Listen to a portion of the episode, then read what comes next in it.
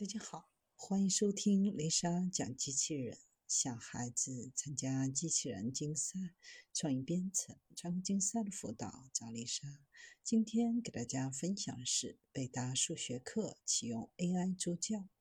北大数学课上，学生和老师都在用 AI。不仅如此，老师还主动推荐学生用，方便跟上授课进度。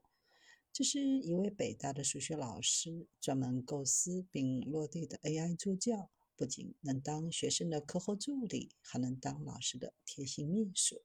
对于学生来说，学校冗长的教案看不懂，直接扔给 AI 助教，马上就能画好重点；而对老师来说，很容易把自己的课程教案丢给 AI 助教，省去了对于人类助教大费口舌的时间。因为使用丝滑，这个 AI 助教被起名为 Brainic Buddy，意为又聪明又勤奋的家伙。在 AI 助教上实现个性化、定制化和互动式，来提高教学质量。基于不同的 Promoter，一键变身。Brainic Buddy 基于 ChatGPT 四开发，针对教学课程进行重点优化。首先拿来试手的就是图像处理中的数学方法这门课。通过学习和分析课程大纲、参考书、讲义和代码实例，Brainic Buddy 不仅专业知识拔尖，大脑也已经是数学老师的形状了。界面主要有三个分栏。最左边是课件的演示文档，章节相关的附件和知识。中间栏呈现课件文件的渲染，提供在线浏览功能。最右边则是 Brainic Buddy 的对话界面，可以与课件知识库进行问题的讨论，以及帮助了解学习课程的内容。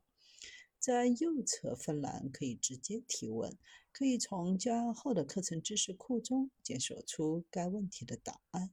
众所周知，大模型具有通用知识，但针对具体的领域可能不是很精准。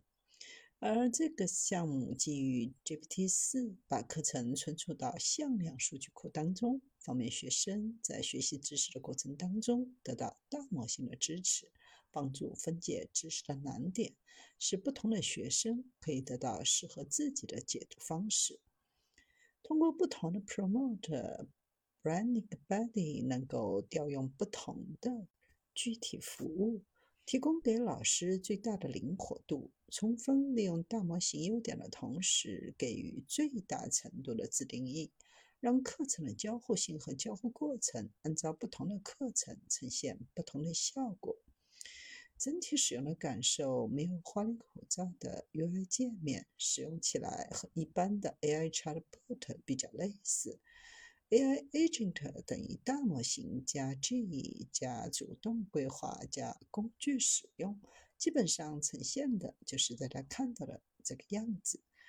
后续希望能够围绕数据库来准确提取信息，根据问题判断。到底应该用数据库的信息来回答问题，还是调用内外部的工具，调用通用能力来回答问题？